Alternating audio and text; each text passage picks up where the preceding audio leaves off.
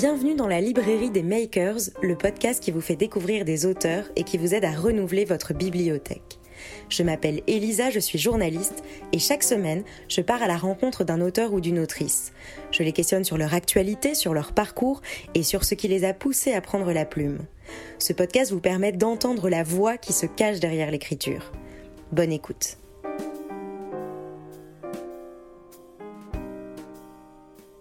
Vous êtes une personnalité des plus atypiques. Avec un bac de philosophie en poche, vous entreprenez des études de droit, puis vous partez faire de l'humanitaire en Guyane et en ex-Yougoslavie. Vous entrez dans la police, la crime, la brigade des stupes et vous devenez lieutenant de police à la SDPJ 93. Alors un policier écrivain, ce n'est quand même pas ultra commun dans l'histoire de la littérature. Qu'est-ce qui vous a poussé à prendre la plume?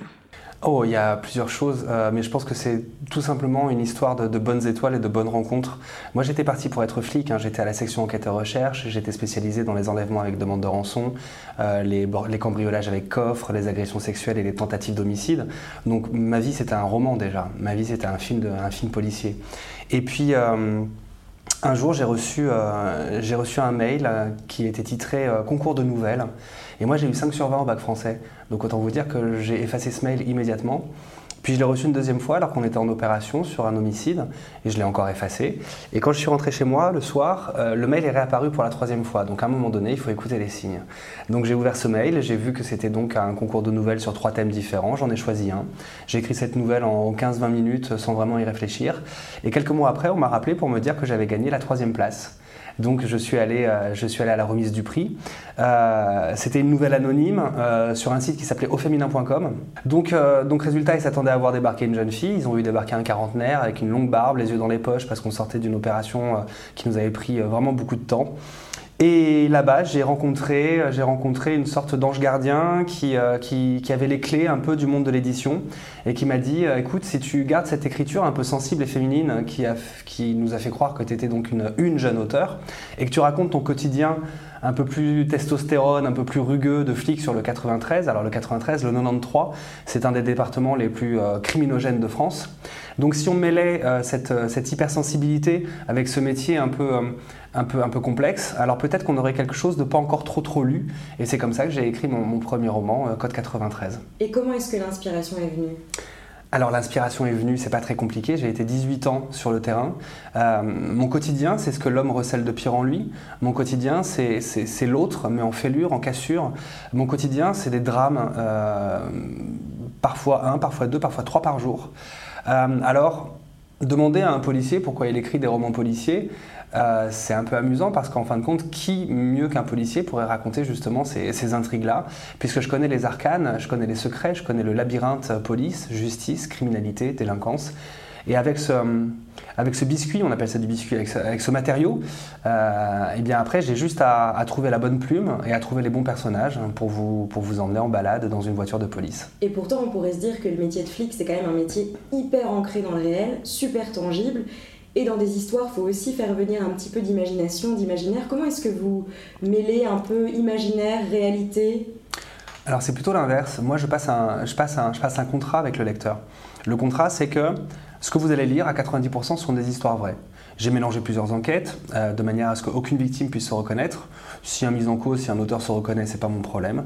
Euh, mais les victimes, j'y tiens, tiens vraiment. Je, ne cherche pas trop à imaginer, à caricaturer, à fantasmer, à diaboliser ou à angéliser. Je cherche à vous raconter une enquête de police exactement comme elle aurait pu se passer si jamais ce mix d'enquêtes euh, avait existé. Donc vous êtes dans la poche de l'enquêteur, vous êtes dans la bagnole de flic lancée à 130 dans les rues, vous êtes dans, la, dans, dans, le bureau des auditions à essayer de faire avouer la vous êtes vraiment avec l'enquêteur pendant, pendant toute l'intrigue. Pourquoi, pourquoi je tiens à ça? C'est pas une histoire de facilité. C'est tout simplement parce que le polar est totalement démocratisé. Si vous êtes un psy, je vous invite à écrire un polar de psy. Si vous êtes un ethnologue, comme Fred Vargas, je vous conseille d'écrire un polar d'ethnologue. Si vous êtes un peu plus versé vers les sciences, comme Franck Tilliez, alors je vous conseille d'écrire un polar un peu plus scientifique. Moi, je suis flic, donc mes polars, ils sont ultra réalistes, ils sont ancrés, euh, dans le réel, et tout ce que vous lisez, euh, c'est tiré de faits divers ou d'enquêtes sur lesquelles j'ai travaillé ou des gens que je connais ont travaillé. Donc c'est le pacte, c'est le contrat que je passe avec le lecteur tout ce que vous allez lire, c'est arrivé. Et ça rajoute un peu d'épices à la lecture parce que si vous lisez un roman de quelqu'un qui va inventer, et dans ce roman, à un moment donné, le, héros se prend une grande claque dans la gueule, bon, c'est juste une claque dans la gueule. Moi, dans mes romans, il faut bien imaginer que cette claque, quelqu'un l'a prise. Euh, et, je prends cet exemple qui est au, plus bas de l'échelle de la violence. Mais euh, voilà, moi, moi, mes morts, ils existent, mes criminels, ils existent, mes enquêtes, elles existent. Donc voilà, ça rajoute un petit peu d'épices à la lecture. Maker, c'est quand même un média où on aime parler des gens qui prennent des risques, qui sortent de leur zone de confort. Vous, vous êtes quand même là, on, parlait vraiment comme un écrivain. Je sens que voilà, c'est complètement assumé, ça paraît très très simple, mais j'imagine que de passer de flic à écrivain, c'est venu très naturellement finalement tout ça. Il faut partir du principe qu'on a quatre grandes périodes de vie. De 0 à 20 ans, c'est la période de l'apprentissage. De 20 à 40, c'est une première partie de votre euh, vie professionnelle. De 40 à 60, c'est la seconde partie. Et de 60 à 80, normalement, vous profitez des fruits de ce que vous avez semé.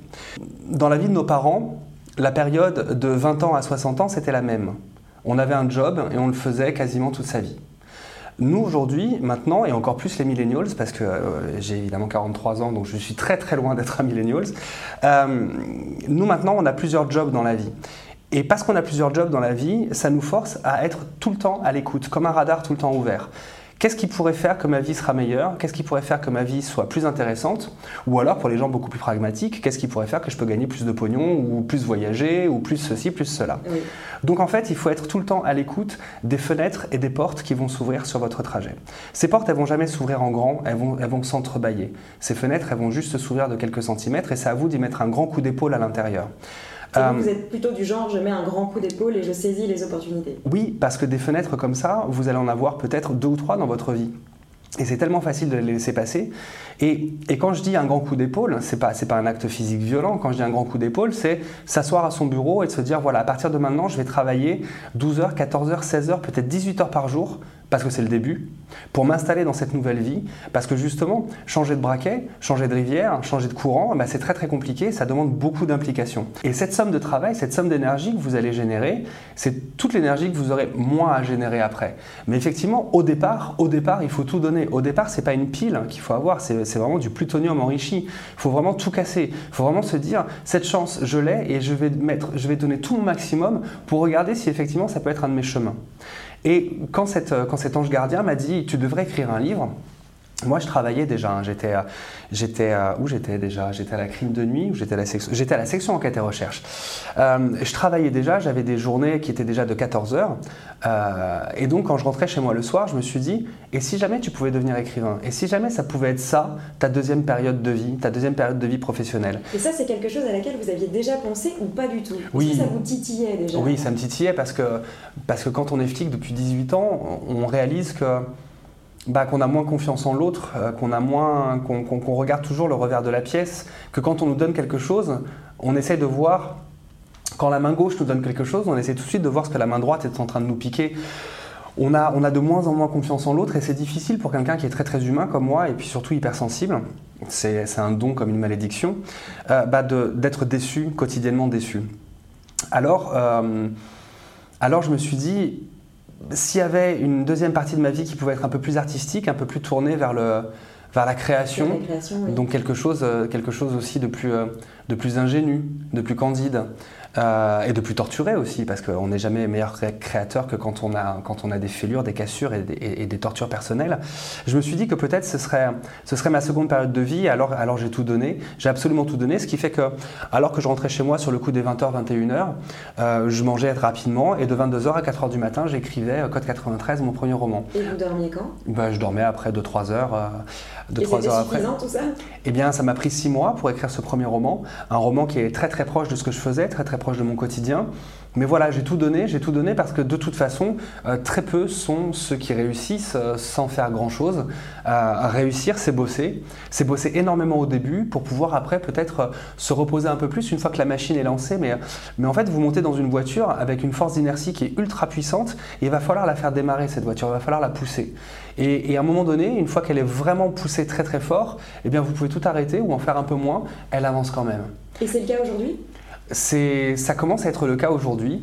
Euh, oui, j'en suis à mon cinquième roman, donc je suis euh, un petit peu plus lu, un petit peu plus connu, et, c'est vrai que je profite euh, du succès des quatre romans précédents et que j'ai moins besoin d'être au plutonium. Je peux, je peux, je peux. Ça c'est intéressant ce que vous dites parce qu'on pourrait justement se dire, mais alors est-ce que l'angoisse n'est pas au prochain? Est-ce qu'il n'y a pas une attente? Ah, si, alors, alors ça, ça n'a rien à voir avec l'angoisse. Qui est énorme. Mais, l'angoisse, elle est absolue.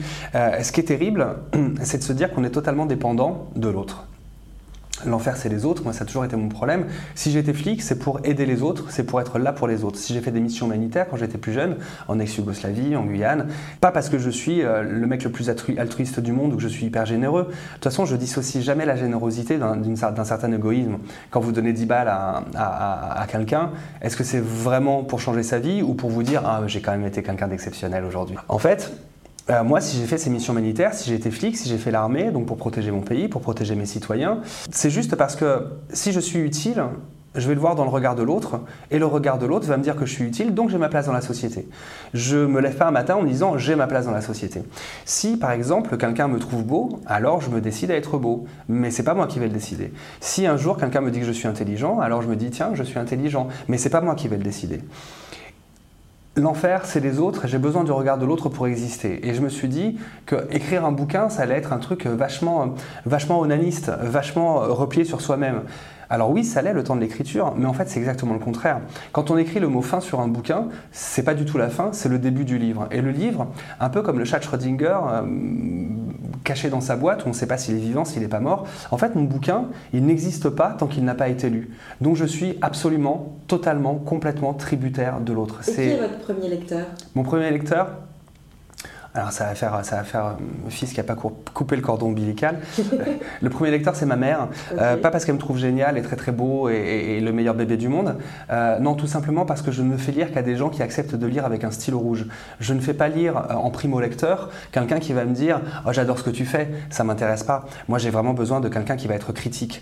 Et, votre mère est critique Alors ma mère, elle lit pas avec un stylo rouge, elle lit avec un fusil à pompe. C'est complètement différent. donc ça, moi, ça m'aide énormément parce que j'ai entièrement confiance en elle et je sais qu'elle va me dire quand c'est long, quand un personnage n'est pas utile, comme quand une histoire est euh, peut-être pas celle du livre, quand un chapitre n'est pas nécessaire. Et, euh, et donc vraiment, c'est elle et mon meilleur ami, c'est les deux personnes en qui j'ai le plus confiance. Merci Olivier. Merci à vous.